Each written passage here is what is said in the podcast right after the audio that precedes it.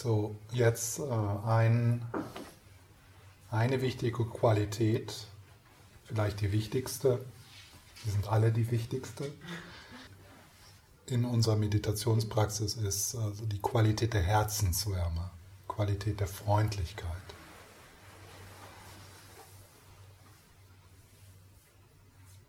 Und das ist ähm, auch so eine sicher längere Reise, so diese Qualität dir verfügbar zu machen.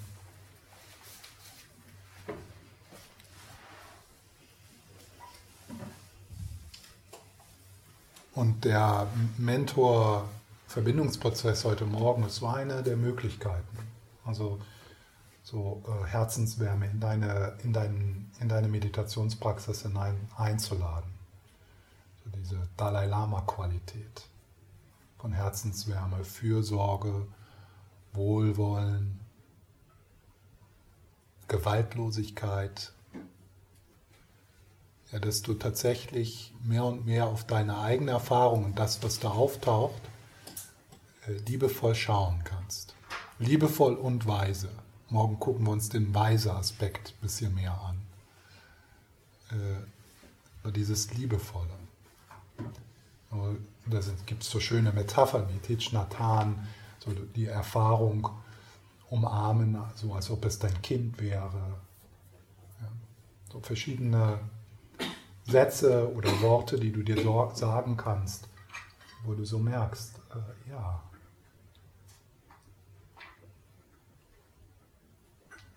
da ist Wärme, da ist Fürsorge, Freundlichkeit. Und jetzt in der nächsten Meditation gibt es äh, zwei, äh, zwei Teile. Im ersten Teil werde ich euch einladen, mit Situationen in Kontakt zu kommen, wo ihr Fürsorge erhalten habt. Also so in eurer Erinnerung. Das kann etwas Kleineres sein heute. Jemand hat euch einen Kaffee gekocht oder ein Geschenk gegeben oder euch angelächelt. Das kann was von den letzten Tagen sein. Das können, kann aber auch so einfach so ja, verschiedene Situationen, die so spontan auftauchen. Wenn, wenn du so diese Einladung hörst, wo erfährst du Fürsorge, Freundschaft? Freunde, die dir geholfen haben, umzuziehen, Mütter, die dir eine Suppe gekocht haben, äh,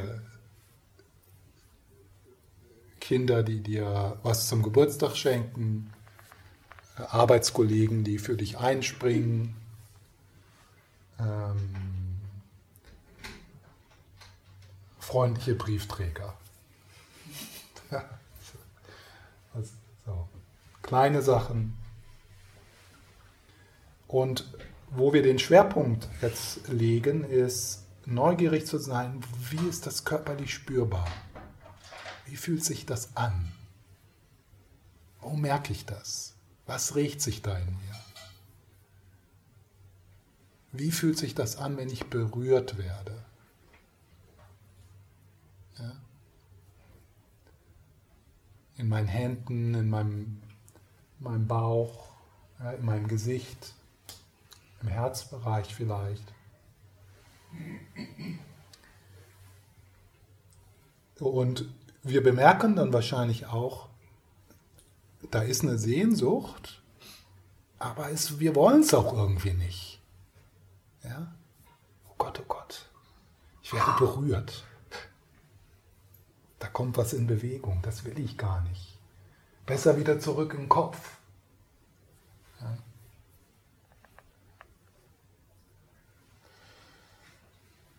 Der zweite Teil ist, äh, wo ich euch einladen werde, äh, zu schauen, wie spürt, wo, was ist das für eine Energie, was ist das für eine Bewegung, äh, körperlich spürbar, wenn du fürsorglich bist, wenn du etwas schenkst, wenn du großzügig bist, wenn du, wenn du ein Freund beim Umzug hilfst. hilfst. Wenn du ein Kompliment machst, wenn du jemanden anlächelst, wenn du die freundliche Briefträgerin bist. Ja? Wie fühlt sich das an? Und diese, äh, diese Bewegung, äh, diese Herzensbewegung der Herzenswärme im tibetischen Zewa, ja, also eine, eine Bewegung des subtilen Energiekörpers, äh, damit können wir uns mehr vertraut machen.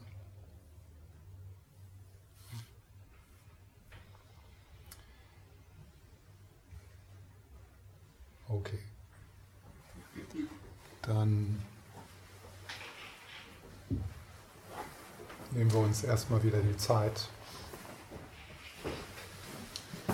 die Körperhaltung zu korrigieren und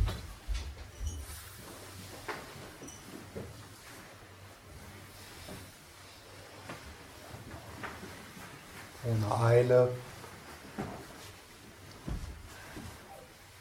so hineinzuspüren, wie es dir im Moment geht, wie es ist für dich, hier zu sein.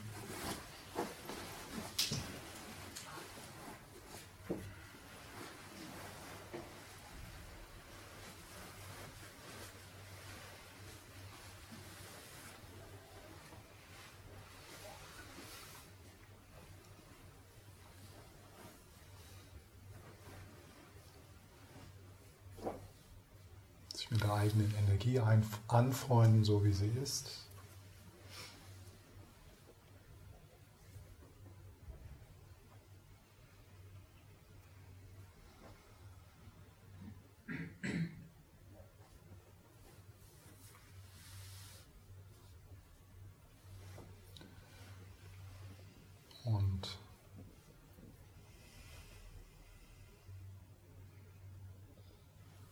Vom Kopf weg, von den Gedanken weg, mehr das körperlich Spürbare betonen, die Lebendigkeit im Körper, der Fluss des Atems, im Bauch, in den Händen, im Solarplexus.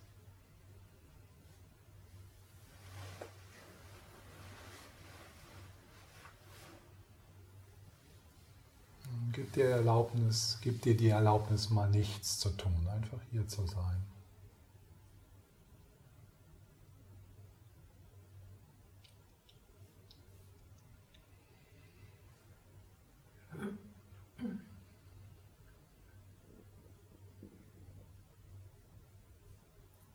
Einfach präsent sein. Und das ist mühelos, das geschieht schon.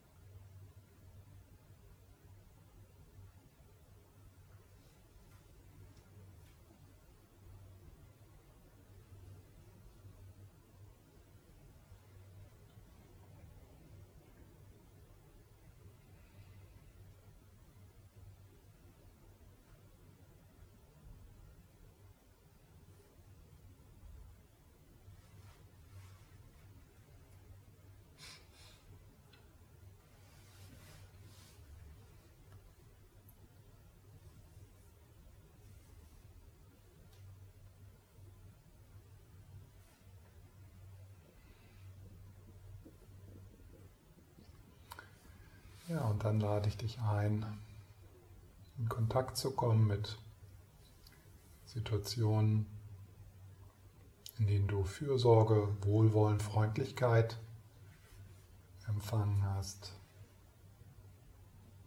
Und du bringst diese Situation in deinen Geist oder diese Person, was gesagt wurde, was getan wurde, wie das war,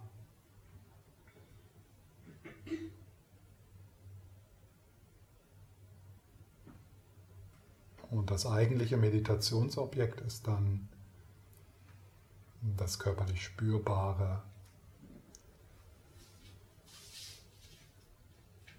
das Berührtsein.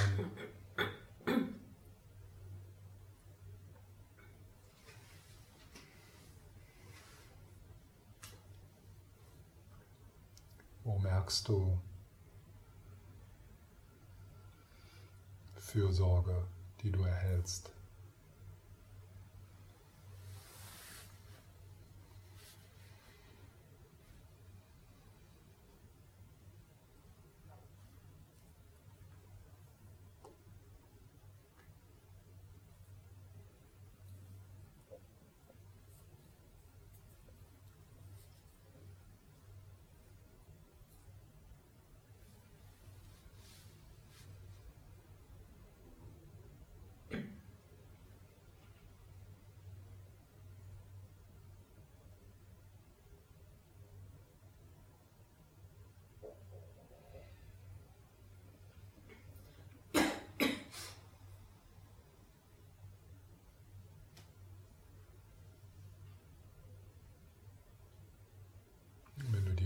Wärme einer Freundschaft erfährst.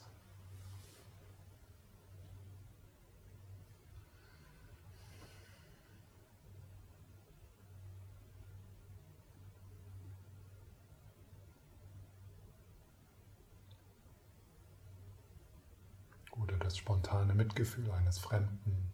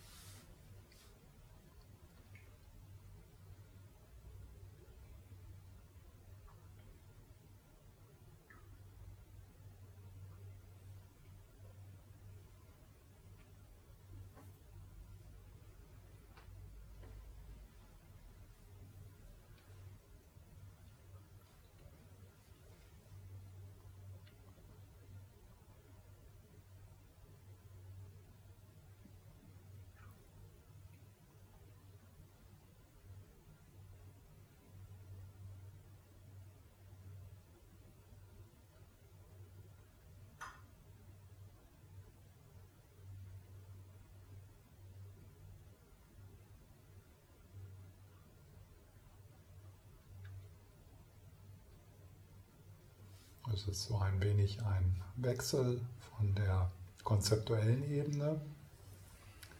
Du verbindest dich mit einer Situation und einer Person und dann spürst du so in deine Hände hinein, in deinen Bauch, in den Solarplexus, in dein Gesicht.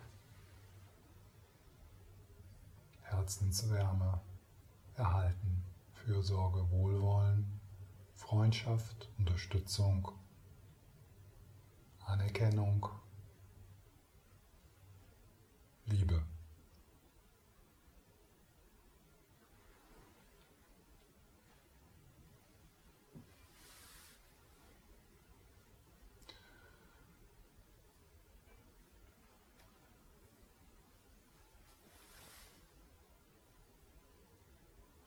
Vielleicht fällt dir auch so eine Situation aus deiner Jugend ein, aus deiner Kindheit,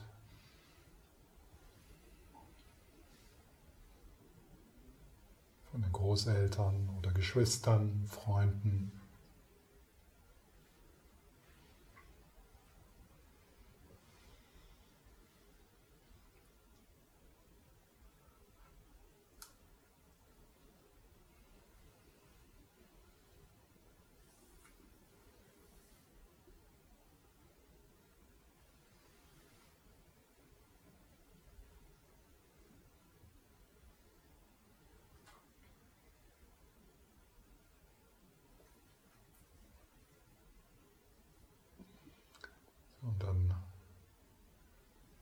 Nächsten Ausatmen lässt du diese konzeptuelle Ebene los und sitzt einfach mit dem, was ist, für dich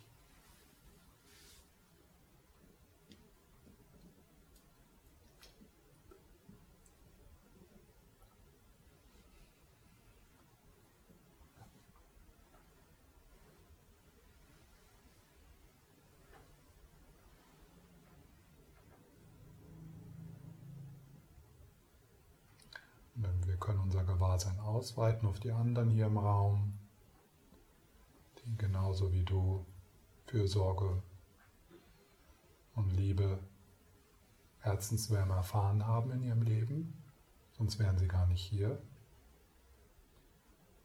Wir brauchen Herzenswärme zum Überleben.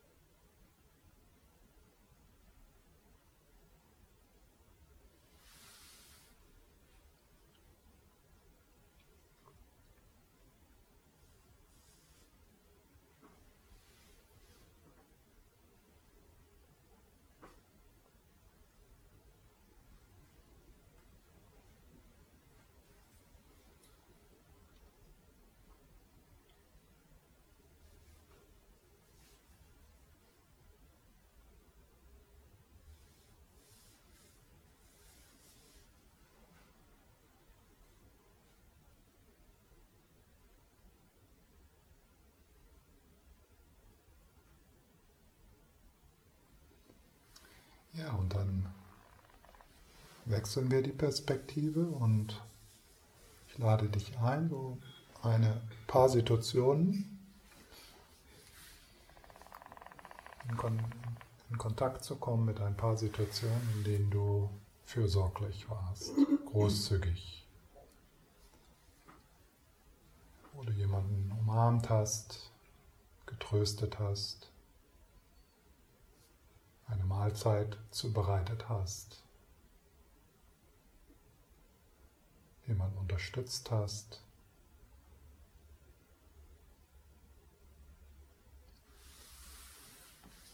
vielleicht auch einen Fremden, eine Kundin, eine Kundin.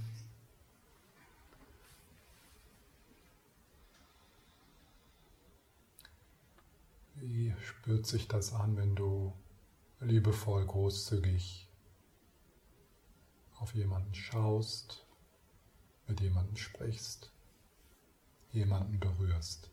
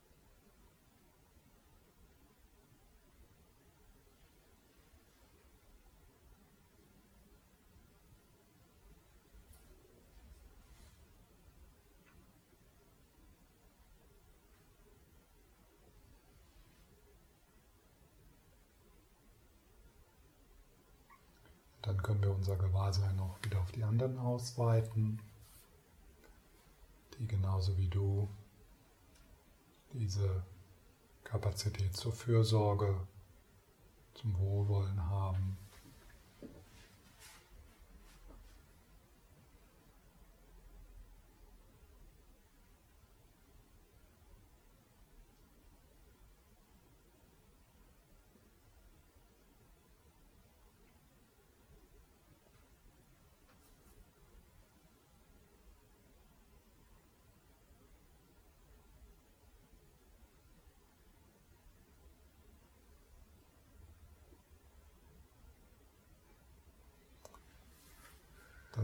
Nächsten Ausatmen lassen wir dann die konzeptuelle Ebene etwas los und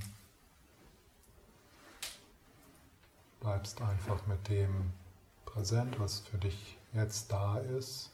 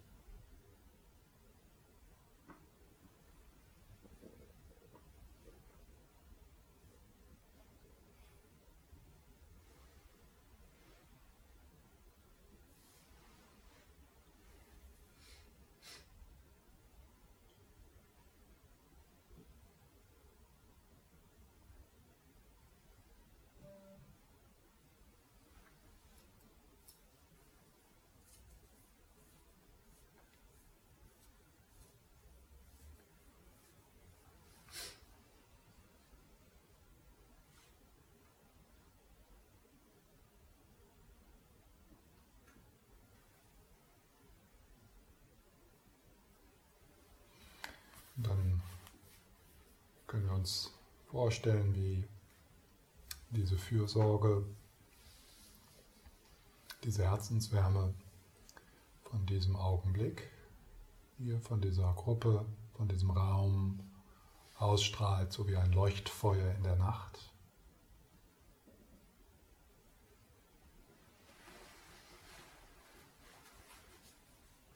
Herzenswärme und Fürsorge in alle Richtungen.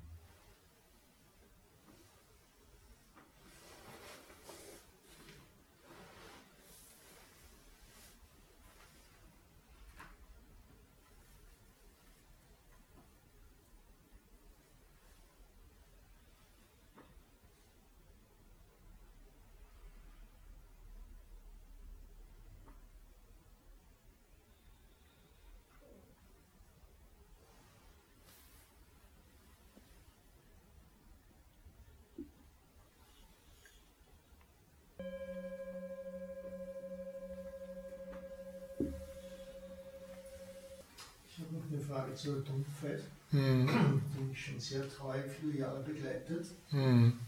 wo ich schon vieles ausprobiert habe. Mhm. Ich frage mich, ob du vielleicht schon mal auch Erfahrung damit hast oder experimentiert hast, wenn du jetzt zum Beispiel Sport betreiben willst und du jetzt bist so schlapp und träge und kannst dich gar nicht so aufraffen, mhm. dann gibst du dir so einen inneren Kick. Ja zündest du das Feuer an und dann mhm. geht das los und dann geht auch was. Ja? Mhm. Geht es bei der Meditation nicht. Also liegt, dass man das Urchakra und irgendwie, dass man das innere Feuer zu aktivieren. Absolut, ja. Ja, das meinte ich so mit den energetischen kleinen Dingen, die man so ausprobieren kann. Äh, ja, so eines davon war so hier das Licht, aber natürlich auch äh, so die Erforschung, wie, wie kann ich äh, also mit diesem Feuer in Kontakt kommen, wie kann ich das, also so dieser, so dieses, äh, also was, was das so, was kann das für dich sein, also damit so, so zu experimentieren. Das kann rein energetisch sein oder so äh, symbolisch, das kann aber auch so, so ein Satz sein. Ja, so. Äh, äh, ja, und ja, und wenn man, äh, also wenn man so äh, Retreats macht oder auch am Wochenende so meditiert, dann hat man auch so den Raum da so zu experimentieren. Ist ja auch spannend, äh, so sich mit so mit sowas, äh, also so experimentell damit umzugehen. Und also du hast das sicher schon so damit gespielt und das. Funktioniert auch immer nur so kurz. Aha, ja. ja. Was ist kurz? So einige Sekunden oder Minuten? Ja. Mhm. Ja, ja, aber das ist ja, äh, das ist ja dann zehn Minuten. Es ist sicher sowieso hilfreich, ähm,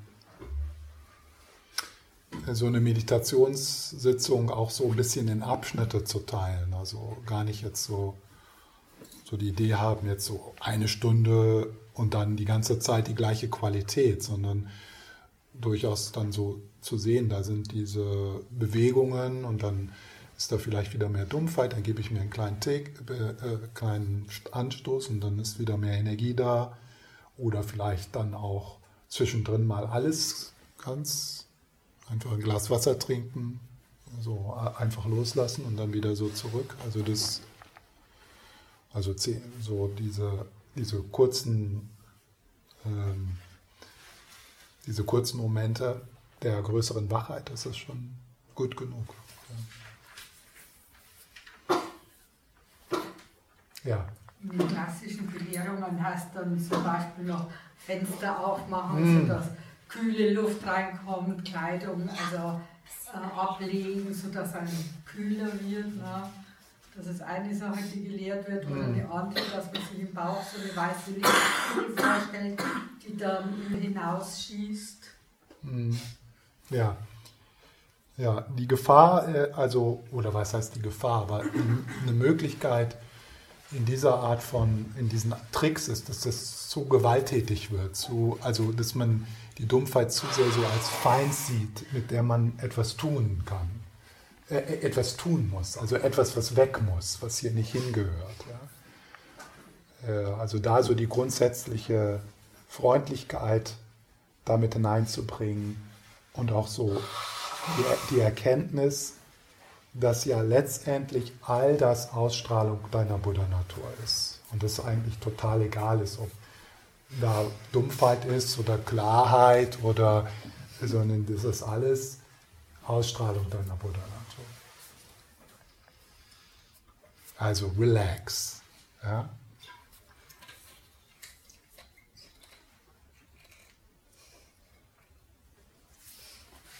Okay, wenn jetzt keine weitere Frage kommt.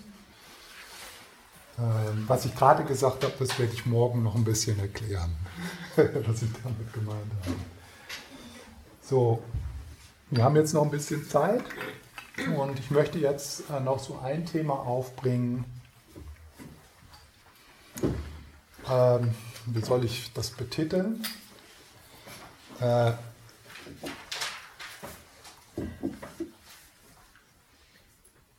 ungewünschte Nebenwirkungen von ernsthafter Meditation.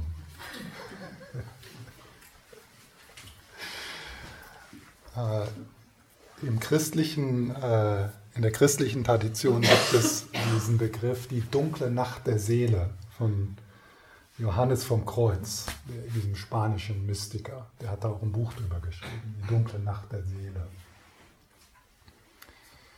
Das sind also äh, Phasen, äh, Perioden in, im, im, in unserer Praxis, also in, in unserem Leben als Praktizierende, die schwierig sind.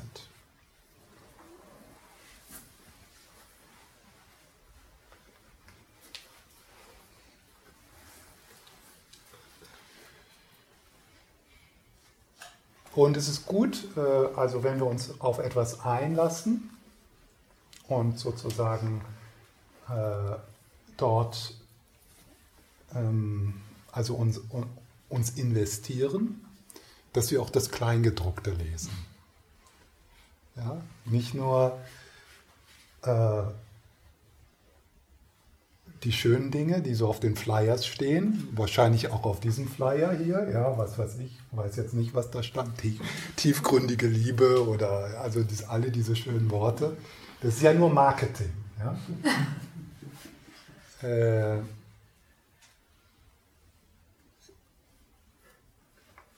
sondern äh, dass wir äh, von vornherein, äh, wenn wir uns einlassen, und ich denke, die meisten von uns hier können gar nicht mehr zurück. Ja? Also du hast dich schon eingelassen. Also du hängst schon sozusagen am Haken. Äh, irgendwann das kann recht schnell gehen, weiß man, merkt man einfach, ja, ich kann mich mal ein bisschen zurückziehen davon und nochmal so mein Glück in Mallorca suchen. Aber im Ballermann, ja. aber, aber, äh, ja ihr kommt schon auch wieder zurück. Ja? Und, ähm, und dann ist es gut, wenn man also auf dieser Reise des Erwachens ist, des Wachsens, der Individuation, äh, dass wir diese schwierigen, dunklen Aspekte unserer Reise nicht als Problem sehen oder überrascht davon sind oder irgendwie denken, oh, äh, jetzt, jetzt bin ich vom Weg abgekommen oder jetzt ist was falsch oder jetzt habe ich es nicht richtig gemacht, sondern eher davon ausgehen, dass mit ernsthafter Meditation kommt auch eine Destabilisierung, eine Identitätskrise. Wir wollen ja in die Identitätskrise kommen. Ja? Und, äh, und wir wollen ja in Frage stellen, äh, diese, äh, diese Identifikation mit unseren Rollen, mit unserer Vergangenheit, mit unseren Problemen. Wir wollen das ja in Frage stellen.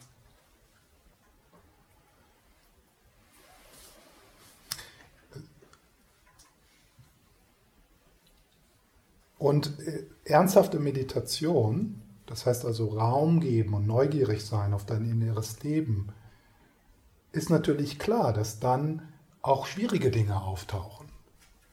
Dinge, die du im Alltag oder äh, üblicherweise aus deiner Gewohnheit heraus nicht, nicht betrachten möchtest, von denen du gar nichts wissen möchtest.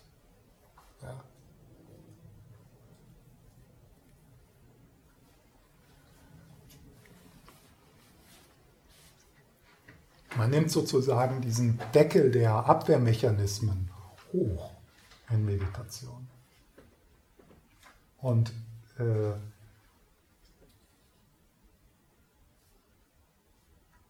es ist wichtig, dass wir dann in diesen Augenblicken, wo wir also konfrontiert werden mit den, mit den, mit den unterdrückten Aspekten, mit den ungeheilten Aspekten in uns, dass wir das als etwas Heilsames beschreiben.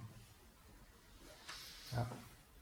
Als etwas Konstruktives, als ein, ein ganz wichtiger Aspekt äh, unserer Praxis. Wenn wir also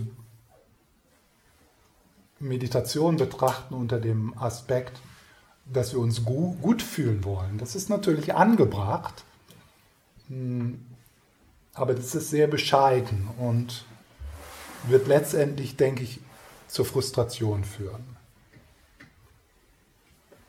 Also deswegen, heute habe ich diesen Satz schon gesagt, schwierig ist gut in Meditation.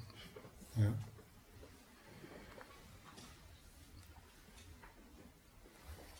So. Jetzt werde ich ein bisschen äh, euch so eine kleine Liste geben der, ne der Nebenwirkungen. Ja? Äh, und natürlich, die, die Liste der Nebenwirkungen zu lesen, das ist manchmal ein bisschen äh, ja, erschreckend. Ja. Man soll das eigentlich nie machen, weil man die Medikamente sonst nicht nimmt. Ja, ja. Aber ich habe ja, ich hab ja schon über die heilsamen Aspekte gesprochen. Aber dann werde ich äh, auch noch was dazu sagen, also wie wir, also wie wir also so einer, einer äh, Krise oder einer Destabilisation wie wir der begegnen können und wie wir die sinnvoll machen können für uns. Ja? Und das ist auch das, was ich so in meiner Freizeit hauptsächlich mache. Ja? Also mit Leuten in diesen, in diesen Erfahrungen äh, zu sprechen. Und im Grunde ist die Botschaft immer die gleiche. Ja, ja so ist es. und sei präsent. Gib dem Raum.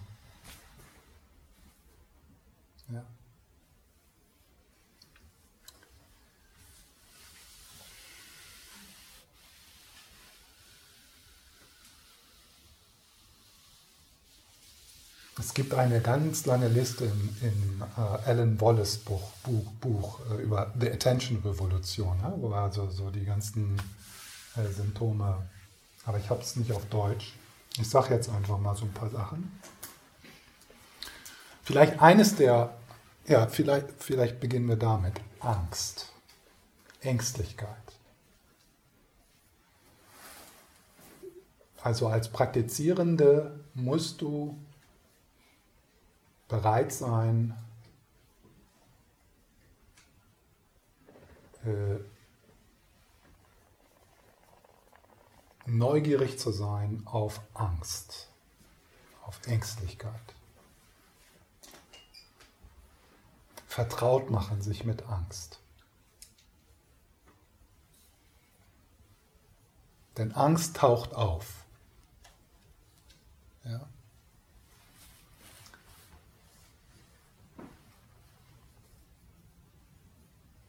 Besonders in dieser Phase, wo das, was du dachtest, dass du bist, wo du so den Boden da verlierst, wo du, wo du das in Frage stellst. Ja?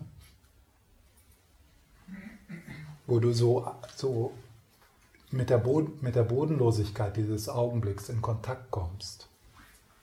Ja? Wo du äh, beginnst, die, die ähm, augenscheinliche Realität von Materie in Frage zu stellen.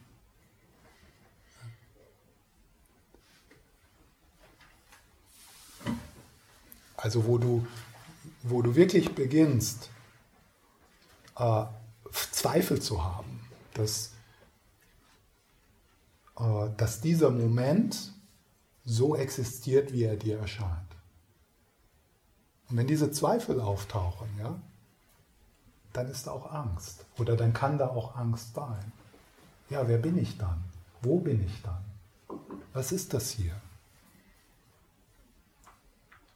Ja, ich habe mich so, so sicher gefühlt mit meiner Krankenversicherung und mit meiner Wohnung und mit meiner Waschmaschine und mit meiner verkorksten Kindheit. Und naja, die Pension ist auch ziemlich sicher, zahle ich ein. Und äh, ja, und, und wenn, das, wenn das beginnt, äh, also wenn das beginnt, durchschaut zu werden. Meinst du, wenn dann, wenn die Nicht-Dualität auftaucht? Also wenn du die Nicht-Dualität erkennst, oder das meinst du jetzt nicht? Hm, ja, das meinte ich jetzt nicht, aber äh, äh, das ist. Das führt dann dahin, ja. Also die Nicht-Dualität zu erkennen, das ist ja schon auch, äh, also äh, ja. Also das ist die Stufe davor noch. Ja, ja. Einfach so äh, zu, beginn, zu beginnen, direkt zu sehen, dass diese Dinge keine Sicherheit geben.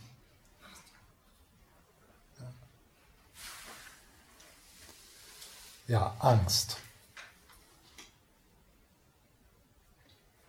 Also wenn Angst auftaucht, ist das kein Zeichen dafür, dass da irgendwas falsch ist in deiner Praxis, sondern wenn Angst auftaucht, weißt du, du bist in der richtigen Richtung.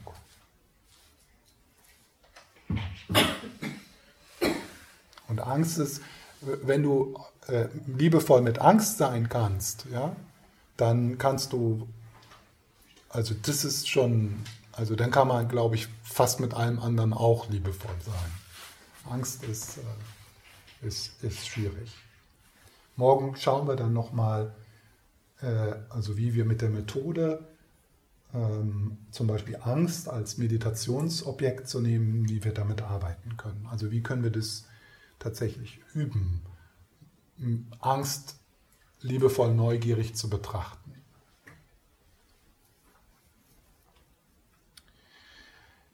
Es kann sein, dass es Perioden der Praxis gibt, wo alles an Bedeutung verliert. Das, das sieht dann von außen so fast aus wie eine Depression. Ja? Also es ist einfach so, du, du, du erkennst, wow, hier rumzurennen, in diesem Rattenrennen, um irgendwo hinzukommen, äh, das, das hat keine Bedeutung. Was für eine Zeitverschwendung. Was für eine Zeitverschwendung, rumzurennen, arbeiten zu gehen äh, und Dinge anzusammeln, Versicherungen abzuschließen, äh, sogar schöne Erfahrungen zu machen. Schöne Erfahrungen. Ne? So, ich habe jetzt den Mount Everest gesehen. So what? Hilft mir das irgendwie, ein besserer Mensch zu sein? Nützt mir das irgendwie? Nützt das irgendjemandem, dass ich den Mount Everest gesehen habe? Ja. Und ich habe ja noch nicht mal den Mount Everest gesehen. Ich habe nur meine eigene Projektion in meinem eigenen Geist vom Mount Everest gesehen. Ja. Das bedeutet alles nichts. Das zerrinnt dir zwischen den Händen. Und, und das ist so, äh, da kann also so die ersten, so die Einsichten in, in diese, äh, ja, in, in Dukkha, ja, was Dukkha genannt wird, also dieses, äh, dieses dass, dass es da nichts Befriedigendes gibt, dass es da nichts Sicheres gibt, dass es da nichts gibt, wo du dich ausruhen könntest oder festhalten könntest und da, dass es da auch nichts gibt, was dich vollständig macht. Es gibt da nichts, was, was, du, was dir fehlt. Und wenn du es dann bekommst, dann bist du so, ah ja, jetzt bin ich zu Hause. Ja? Und wenn, dir das, wenn du das siehst, ja, äh, dann, dann, dann kann da so eine, sich so eine Hoffnungslosigkeit breit machen. Ja? Das hat ja alles keinen Sinn. Warum soll ich morgens aus dem Bett gehen? Ich sterbe ja sowieso.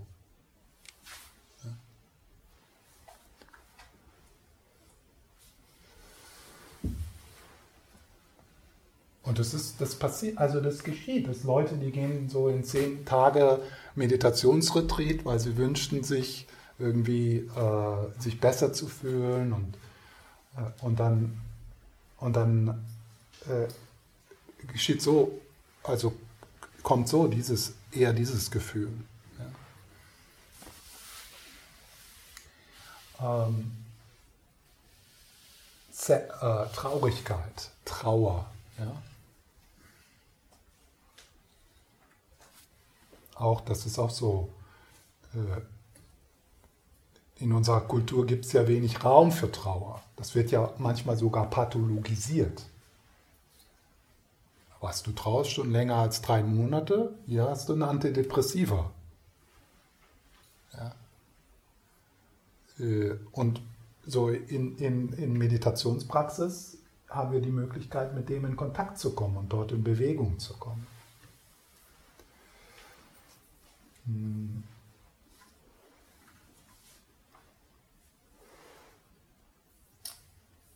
Dann äh, so dieses ganze Thema von äh, bizarren, ungewöhnlichen energetischen Erfahrungen.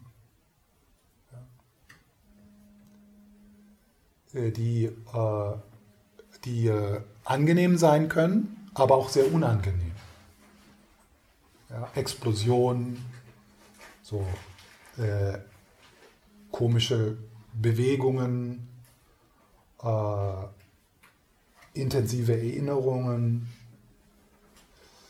Hm. Ja, es ist sehr, sehr unterschiedlich für verschiedene Leute. Du meinst, das hat man während der Meditation oder das habe ich jetzt nicht verstanden? Mhm. Während der Meditation im Meditationsretreat. Oder auch in der täglichen Praxis. Kennst du nicht? Nein. Aha. Also, also, ich weiß jetzt nicht, was du darunter meinst, bizarre ja. energetische Erfahrungen. Meinst du jetzt so mystische Erfahrungen, esoterisches? Mhm, äh, zum Beispiel, ja. Okay. Mhm. Mhm. sagst energetisch. Bewegungen, Hitze, Kälte, äh, Verengungen oder Öffnungen. Ja. Und, und diese äh, energetischen Bewegungen sind manchmal auch so mit, mit Bildern verbunden. Ja. Mit Visionen, angenehm oder unangenehm.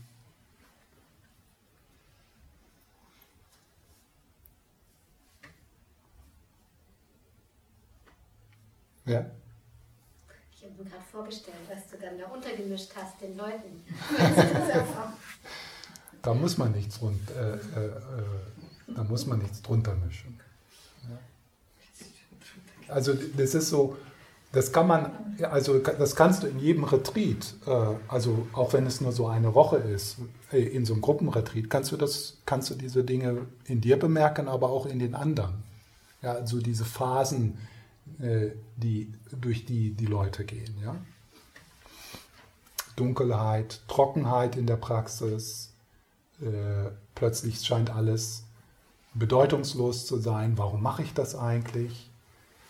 Dann beginnen sie so gedanklich den Koffer zu packen, äh, weil es halt kein Ich fühle mich gut Retreat ist. Und ja, und äh, äh, jetzt, ich rede jetzt darüber, äh, da, damit, wenn diese Erfahrungen auftreten und wenn du ernsthaft beginnst zu meditieren, ist das 100 Prozent. Also ich kenne keinen, der jetzt regelmäßig äh, praktiziert und intensiv praktiz praktiziert, der nicht durch diese Art von Krisen geht. Es scheint irgendwie total dazu zu gehören. Und das ist für manche nicht besonders destabilisierend und krisenhaft, aber für manche ist es so. Und darauf vorbereitet zu sein, darum zu wissen, ja, da nicht sofort die psychiatrische Brille aufzusetzen. Oh, das ist eine Depression. Oh, das ist, äh, äh, das ist äh, eine Angsterkrankung oder sowas. Ja? Sondern die Möglichkeit offen zu lassen, das so als Aspekt deiner, deines Weges zu sehen, deiner Praxis. Aber diese Gefühle, wie Angst oder hm. Sinnlosigkeit, das ähm, ist ja was, was einen, auch wenn du nicht praktizierst, mhm. auf ja. jeden Fall im Leben einholt. Genau. einholt. Genau. Auch Trauer und so. Wenn du aber meditierst, bist du ja in einem geschützten Raum. Mhm. Dann macht doch das ist viel leichter. Das ist die, das wäre, das wäre gut, wenn das so wäre. Äh, was aber oft passiert ist, dass durch die spirituelle Praxis, das, was du gesagt hast, das passiert ja jedem, dass das äh, intensiviert wird. Also dass du das, also dass sie so diesen Prozess, äh, der natürlich auch im Leben von anderen passiert, sozusagen intensiv, inti, also inti, inti, inti, intensiver, intensiver machst, ja, weil du den Raum dafür schaffst äh, und ja, das dann eher zum Vorschein kommt und weil du dir dessen bewusst bist. Äh, wenn du jetzt äh, die Haltung hast, okay, ja, ich habe ja die Meditationspraxis, ich habe ja meine Zuflucht, deswegen kann ich damit besser umgehen. Das, das wäre schön. Ja, das wäre gut. Was allerdings manchmal passiert ist, dass dann diese überraschend, weil, weil manche beginnen ja zu meditieren um diese Dinge loszuwerden. Ja, ich, ich meditiere, weil ich ja keine Angst empfinden mehr möchte in meinem Leben oder weil ich diese Traurigkeit nicht betrachten möchte. Deswegen will ich meditieren. Ja. Und, und das ist dann schwierig.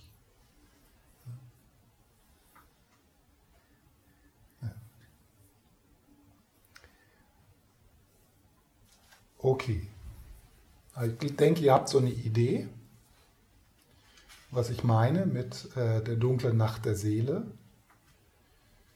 Äh, die, die Krisen in unserer Praxis, die dann zum Teil sich auch ausdrücken, so in einem, also in einer, in einer Hoffnungslosigkeit der Praxis und, und des Lehrers gegenüber. Ja?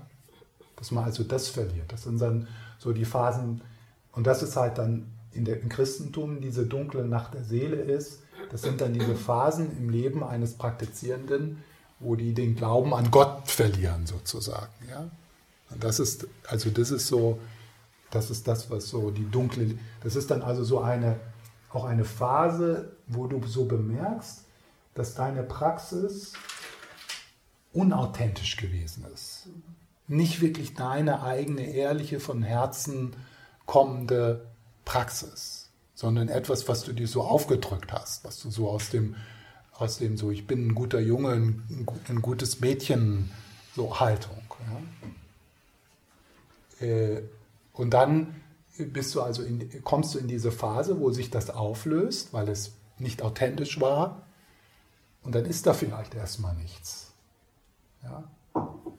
Und, und dann, und dann, und dann, aber die, also die Chance, die dann ja da ist, ist aus, also aus, aus dieser Phase heraus zu wachsen und zu beginnen, in einer Art und Weise zu üben und zu praktizieren, die dir wirklich passt und die echt ist, die aus dir kommt.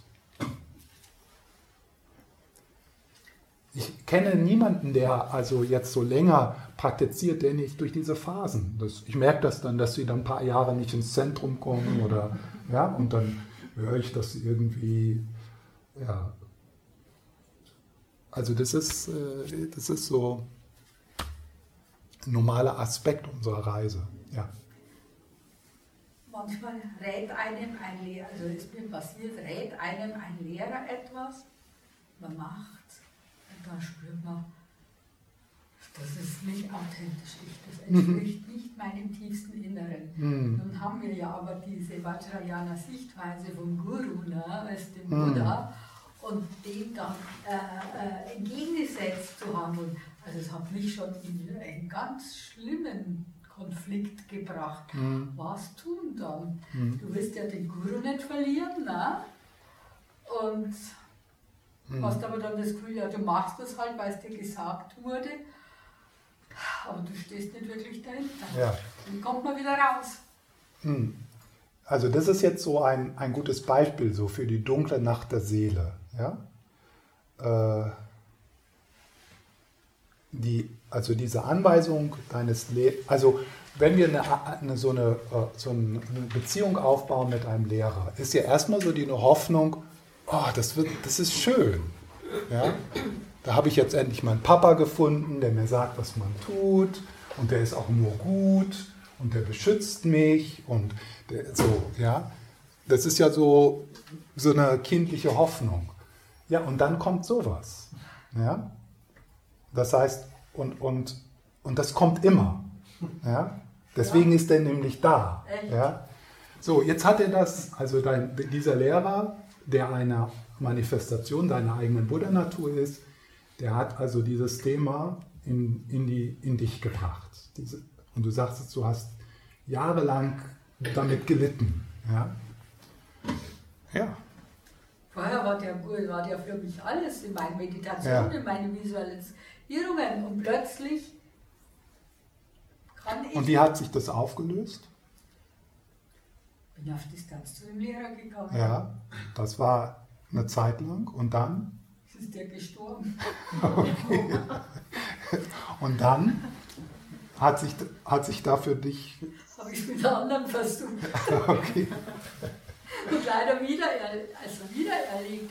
Und ja. ich komme seitdem aus die schon, das geht jetzt schon über 20 Jahre, aus ja. diesem inneren Konflikt ja. nicht heraus und weiß echt, ich kann den Weg nicht sehen. Mhm. Wie viele sind gestorben? ja, das ist, äh, äh, das ist äh, überhaupt nicht unüblich. Ja. Ne? Äh, und, und jetzt, und, und wenn es dir jetzt gelingen könnte, das so als ein wichtiges, einfach als ein wichtiges Thema zu sehen.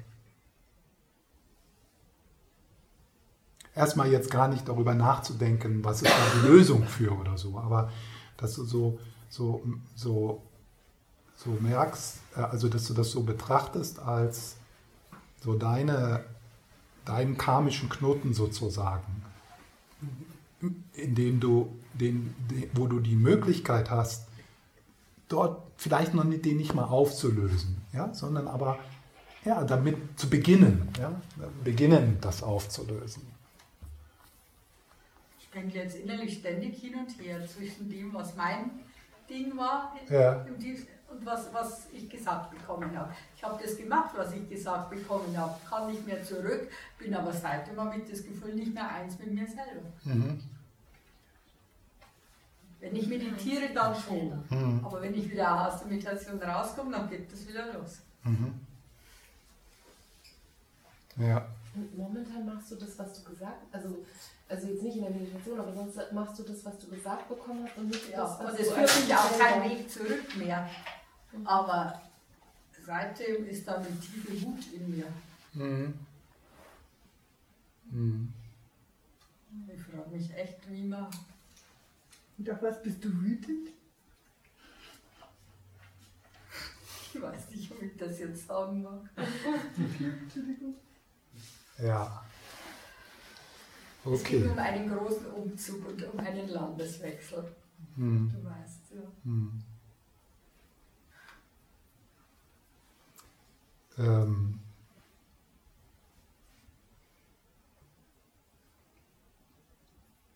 Du hast es ja gemacht. Ich habe es gemacht und komme ewig nicht klar damit. Hm. Aber ich weiß auch, ich kann nicht mehr zurück.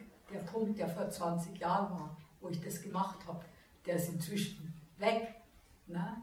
Aber diese Entscheidung, das ist so tief in mir. Das, mhm. ist wie mein Leben rückwärts gelenkt. So. Und ich versuche schon immer das Beste draus zu machen, aber es ist irgendwie dieser innere Kampf da.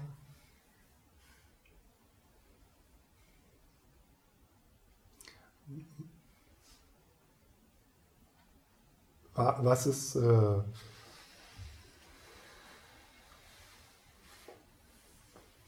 also diese, dieser innere Kampf, den du in dir spürst? Ja. Ähm, in welche Richtung möchtest du gehen, um Erleichterung in diesen inneren Kampf zu bringen? Ich kann die Lösung nicht mehr sehen seitdem. Aha. Du sagtest, in deiner eigenen Praxis ist es besser. Ja, wenn ich mich hinsetze, also meditiere, dann sehe ich schon, dass in der Tiefe alles okay ist. Ja, okay. Das schon, ja. Also die Richtung ist klar. Diese ja, ja. aber im Außen. Mhm.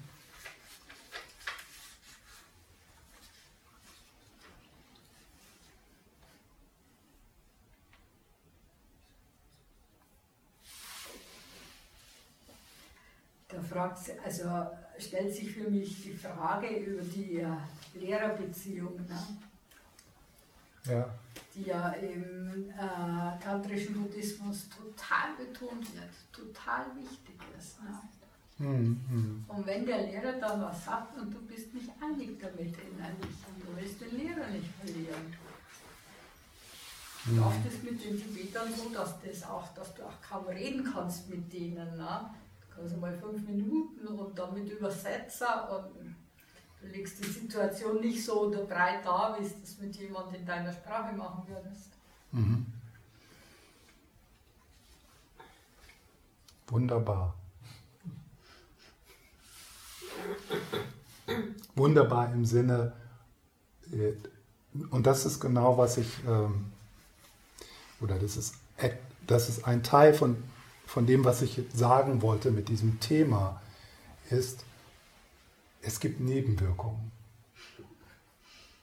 Massiv, ja. Massiv. Genau.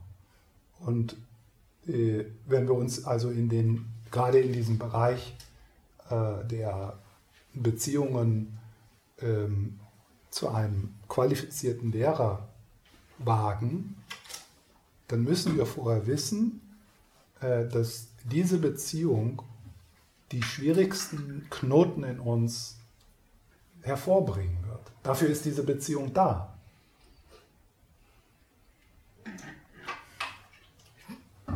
Denn das, was du jetzt als äh, ungelösten Knoten erlebst, ist ja nicht da, weil es vom Himmel fällt oder weil der Lehrer dir das gegeben hat, sondern weil du in diesem Leben die Möglichkeit hast, mit diesem, mit diesem karmischen Knoten irgendwie umzugehen. Und unsere Unterhaltung gerade und dein, deine, deine Arbeit damit, das ist, halt, das ist Teil, das ist Teil dessen. Schwierig ist gut, Aber Stefan, ähm, also ich kann das schon ein Stück weit auch verstehen, wenn man 20 Jahre lang, ähm, das ist ja eine, lange Zeit, mhm. und, und, dann solche Erfahrungen macht, es braucht schon sehr, sehr viel Vertrauen auch da, ja. dass das wirklich, also ähm, da kann man ja schon ein Stück weit auch, könnte man ja auch ein Stück weit dran verzweifeln, ja, also jetzt ja. der eine Lehrer, der andere Lehrer und es ist schwierig und so weiter und man wird nicht jünger und mhm. ja, also das ist ja, das sind ja existenzielle äh, mhm. Geschichten, die da, die da in einem danach ablaufen und erfordert es schon wahnsinnig viel Vertrauen, dass das trotzdem, also wie du das so schön sagst, ähm, genau darum geht es, ja, ja. dass du dem trotzdem ein Stück weit im Herzen vertraust, das wird schon richtig sein, ja. Das, dem, dem Prozess zu vertrauen. Ja. Äh, aber ich würde ja auch sagen, jetzt so in dem Prozess ähm, mit, in, mit der Auseinandersetzung dieses Thema, dass so, also dass das ja auch so eine Aufforderung ist, so zu lernen, auf eigenen Füßen zu stehen, unabhängiger zu werden.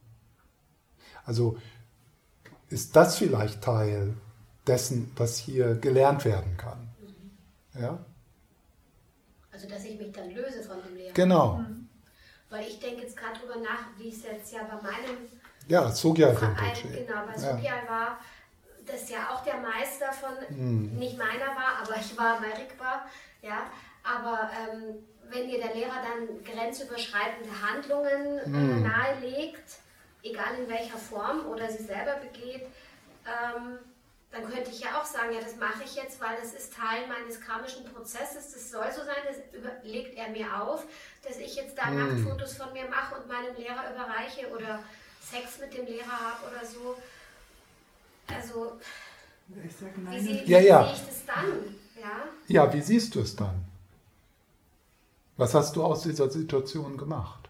Hat dich das ja, wachsen? Ja, hast du das Gefühl? Ja nicht, nein, weil, nein, weil es für mich immer nicht mein Lehrer war. Ach so, ja? Also mich hat das relativ kalt gelassen, weil ich immer hm. schon sein Verhalten hm. mit Distanz und äh, gesehen ja. habe, ja. Aber, Aber wenn du wenn jetzt so, jetzt so als Beobachter, wäre, du hast genau. dich ja, also du hast dich ja dadurch, dass du Leute kennst, die da involviert waren, hast du dich ja berühren lassen. Also das ja. ist dir nicht am Arsch vorbeigegangen. Nein. Äh, ja, aber sondern, ich denke jetzt da gerade wieder äh, dran, wenn du sagst, so, Teil des karmischen Prozesses Vertrauen, dann könnte man ja sagen, ja, diese Schüler, Schülerinnen könnten sagen, das ist mein Lehrer, den habe ich mir gewählt, ich vertraue und wenn der jetzt sagt, ich soll Nacktfotos von mir machen und ihm überreichen, ja, aber dann denkst ist du, es so. Ja, aber denkst du, dass äh, das, was du gerade gesagt hast, führt dazu, dass diese Schülerinnen stabilere, erwachsene, hilfreiche, liebevollere, weisere Menschen werden. Das denkt ja dann die Schülerin nicht. Die denkt sich, das ist ein ein weiser Mensch, der hat die Weisheit und der wird schon wissen, was er tut. Nein, aber ich ja? kann nicht mal einen also, Film komplett ausschalten. was kannst du nicht ausschalten? Das eigene Hirn äh, ja. kann ich nicht komplett ausschalten. Nicht allein, da, spätestens da spüre ich doch, da ist was komplett nicht in Ordnung, oder? Mhm. Aber letztendlich ja, ist die Frage, das Beispiel ist vielleicht ein bisschen extrem, aber letztendlich ja. ist doch die Frage, die dahinter steckt, ähm, also, oder was man dann nochmal sagen kann, ist es das Karma, dem, den Äußerungen des Lehrers, mit dem man diese vertrauensvolle Verbindung hat, ist es, ist es auch das Karma, vielleicht dem zu folgen und in, in dieser vertrauensvollen Verbindung oder ist es vielleicht aber auch wiederum nicht das und kann es vielleicht auch Thema sein, dass man sich da, also die in, in, in die Autonomie begebt und dagegen stellt, unabhängig worum es jetzt geht.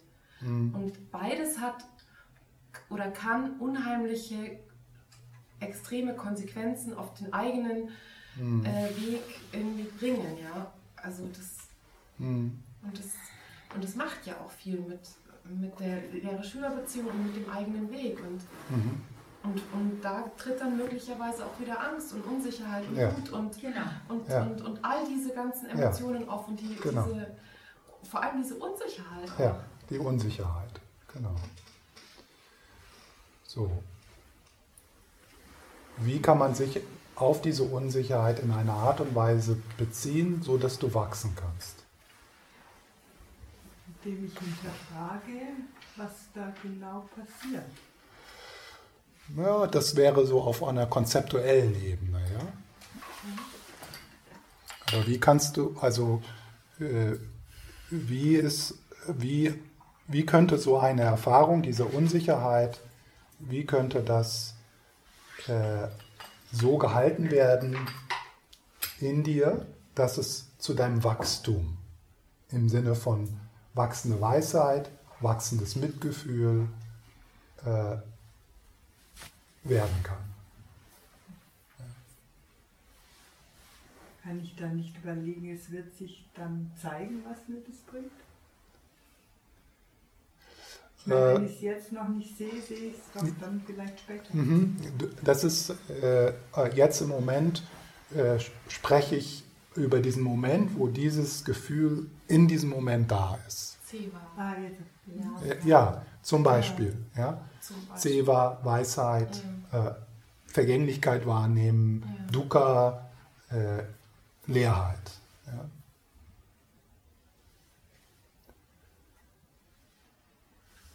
Reingucken. Anschauen, genau. Genau reingucken. Ja. Gefühl ist meistens nicht nur eins, das habe ich festgestellt, die Nacht des Nächte des Grauens, die ihr wahrscheinlich alle kennt.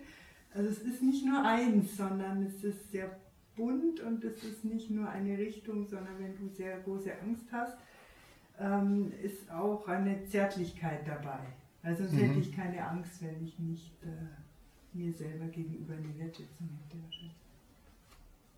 Und das ist mhm. immer mehr als irgendwie nur eins. Mhm. Das ist immer viel. Ja. Ja. Aber ich meine jetzt halt in Bezug auf die Anweisungen des Meisters, die die Lissy jetzt mhm. dann so erwähnt hat, da weiß ich ja in dem ersten Moment nicht. Also ich habe mir das Buch, das die Lissy übersetzt hat, in Graz durchgelesen äh, die Fragen und Antworten an den Lama Zopa. Mhm. Und diese Antworten von Lama Zopa, von dem du ja so schön erzählt hattest in Graz, das hat mich so abgeschreckt, dass ich den gar nicht kennenlernen wollte, mhm. weil ich die ganz Gute Idee. fand. Ja? Also, ich habe dann gedacht, also was ist das denn für ein Lehrer? Was hat denn der für komische Antworten zum Thema Flugangst oder sowas. Ja. Also, um Gottes Willen, also das hat mich völlig abgeschreckt und ich ja. habe überhaupt nicht den Sinn gesehen, den du jetzt siehst mit, bringt mich das weiter, Liebe, Weisheit und so weiter. Mhm. Und das Gleiche könnte ich dann denken, wenn so ein Lehrer wie, wie Sogya Rinpoche gewisse Dinge verlangt. Ich rede jetzt gar nicht von den sexuellen, sondern vielleicht auch andere Dinge. Ähm, die ich schon nicht in Ordnung fand. Ja, da muss die Blume hier so stehen und weiß und die darf nicht andere Farbe haben und was weiß mhm. ich. Ähm, also, dann würde ich ja genauso denken, so wie der Lama Zopa gewisse, gewisse Sachen äh, äh, schon wollte, die mich abgeschreckt haben, so schreckt mich das halt bei dem anderen auch ab. Woher weiß ich, dass es der eine zurecht macht und der andere nicht? Mhm. Und dann habe ich natürlich immer Zweifel. Mhm. Und wenn es dann ja. um Umzug geht, erst recht. Mhm. Äh, und genau, also diese Zweifel, ja, also dieses, was du da gerade so beschrieben hast und die verschiedenen Aspekte, äh, das ist die Möglichkeit. Dort lernst du etwas über dich. Damit bist du. Das zeigt sehr viel über dich. Was sind deine Ängste? Was sind deine Part, äh, Muster? Was sind deine Hoffnungen?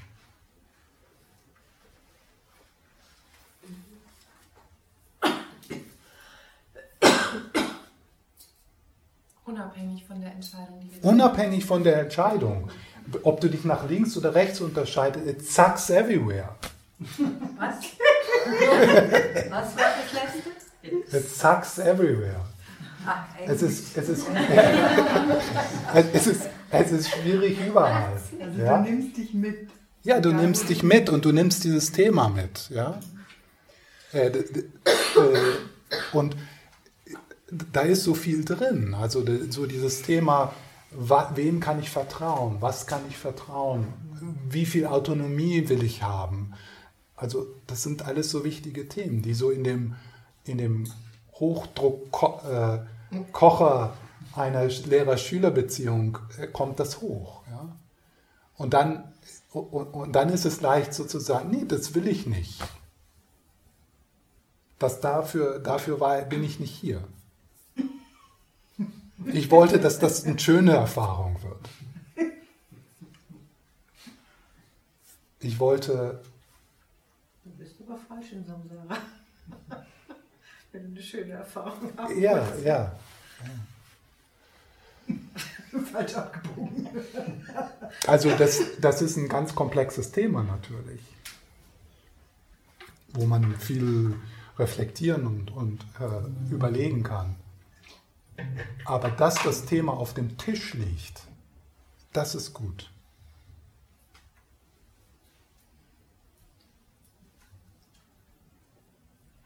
Auch jetzt mit Sogya Rinpoche. Das ist gut. Also nicht, dass das passiert ist und ich unterstütze das überhaupt nicht. Aber äh, die, die Leute, die sich jetzt so mit dem Thema Guru Devotion, also Guru-Hingabe auseinandersetzen, das ist gut. Das, das, das, das bringt das hoch. Das, das, da müssen wir reflektieren, da müssen wir mit sein, das müssen wir. Ja. Okay. So. Schwierig ist gut. Ja. Äh, jetzt noch, wir haben nicht mehr viel Zeit, ich sage einfach nur mal, what to do. Ja? Also wie, äh, wenn wir in so, in so einer Krise sind, die dunkle Nacht der Seele. Äh, das erste ist, hör nicht auf zu praktizieren. Ja? Also es kann leicht passieren in dieser Phase, dass jemand zu dir sagt, ah, das ist nicht gut für dich. Oder du sagst dir das selber. Also das ist so, trust the process. Vertraue dem Prozess. Äh, suche Unterstützung.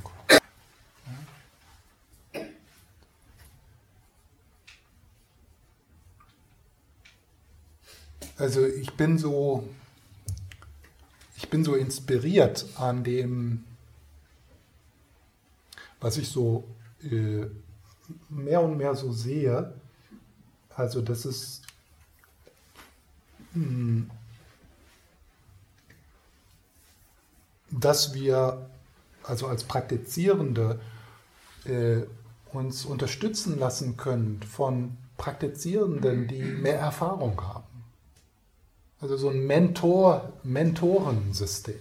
Ja?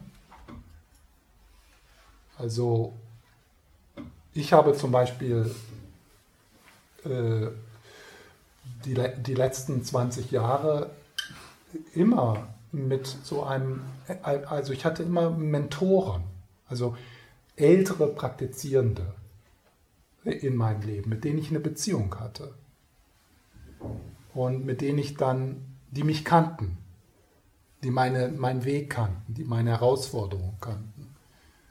Äh, und, äh, und wenn dann solche Phasen auf, auftauchen, dann habe ich jemanden, mit dem ich reden kann. Jemanden, der mich kennt, der auch erreichbar ist. Ich kann nicht äh, Lama Sopa anrufen, ich habe gerade eine schlechte Zeit, äh, und habe diese Angstattacken und Albträume in der Nacht. Was mache ich jetzt? Ja? Aber es gibt drei, vier andere. Also diese, und das muss jetzt, das können auch so äh, spirituelle Freunde, Freundinnen sein. Ja? Die so einfach Leute, die seit einiger Zeit praktizieren. die Erfahrung haben, denen du vertraust, mit denen du die Dinge betrachten kannst. Nicht unbedingt, um direkt eine Lösung zu finden, aber einfach so diese Unterstützung spüren. Und diese, und diese Beziehung auch zu pflegen. Also solche Beziehungen müssen ja auch gepflegt werden.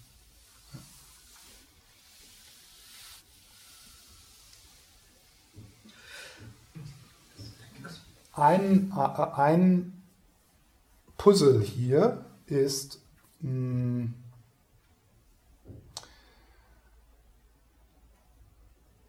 ethisches Verhalten. Also das Einüben von oder das äh, Üben von ethischen Richtlinien. Und die grundsätzliche Richtlinie nicht ist Schaden vermeiden, sich und anderen, sich und andere zu verletzen, zu vermeiden. Ja? Äh, das ist ja so, also diese Praxis des nicht verletzenden Verhaltens, des heilsamen Verhaltens, ist ja so, im Buddhismus schafft das, das Gefäß, das schützende Gefäß. Es schafft die Grundlage, es schafft die Basis.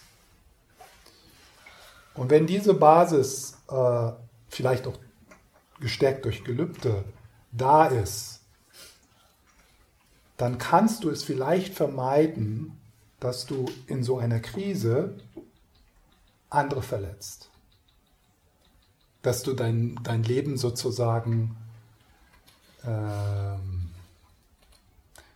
äh, oder dass du deine Beziehungen äh, unnötig belastest.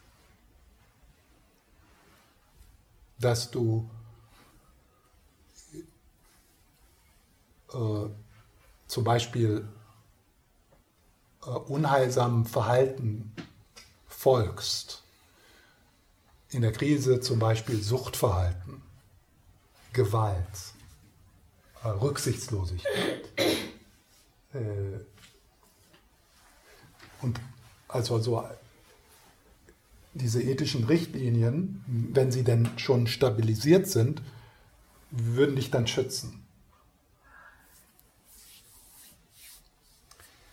Ähm, Herzenswärme. Herzenswärmepraxis.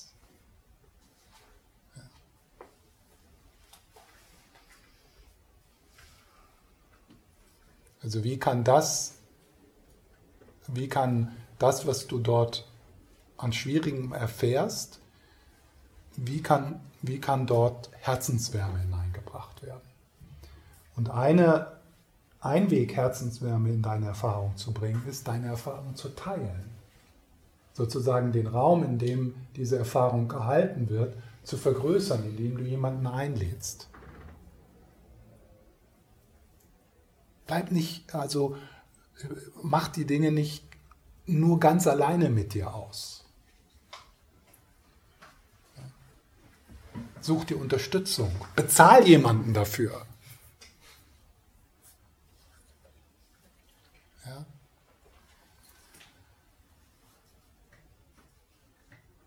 Okay, und dann äh, so das, was ich jetzt gemacht habe. Also ähm, habe so eine, eine Karte, so wie eine Landkarte äh, dieses Geländes deiner spirituellen Reise, äh, die ja verschieden ist in den verschiedenen Traditionen, aber äh, sorge dafür, dass diese Karte auch Platz hat für diese schwierigen Erfahrungen.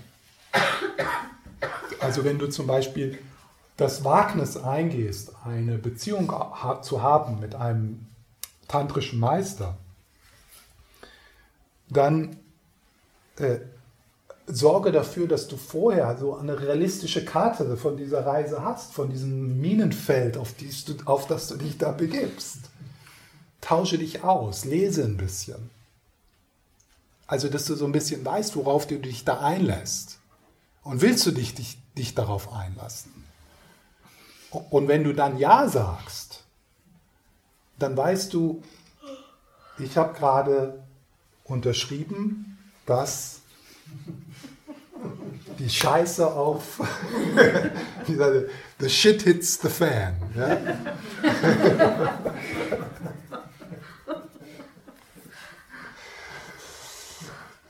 ja, und dann, wenn dann so eine Situation auftaucht, taucht, ja, dann ist das, äh, dann ist das immer noch super schwierig. Und wie gesagt, du brauchst das nicht alleine zu tragen, sondern das geht ja ganz vielen so. Das ist ja so, so ein Grundthema, was du so hochbringst. Ja, Echt? ja klar. Auch so lange Zeiten. Ja, ich, Das nein, das ist, äh, äh, das ist oft so. Das ist oft so. Ähm, ja, und wenn du das dann weißt, äh, dann bist du nicht so überrascht. Ah ja, hier, genau. Ich wollte mich zwar nicht mit meiner, mit meiner Urverletzung auseinandersetzen, aber jetzt ist es da. Mit meinen Urängsten. Okay.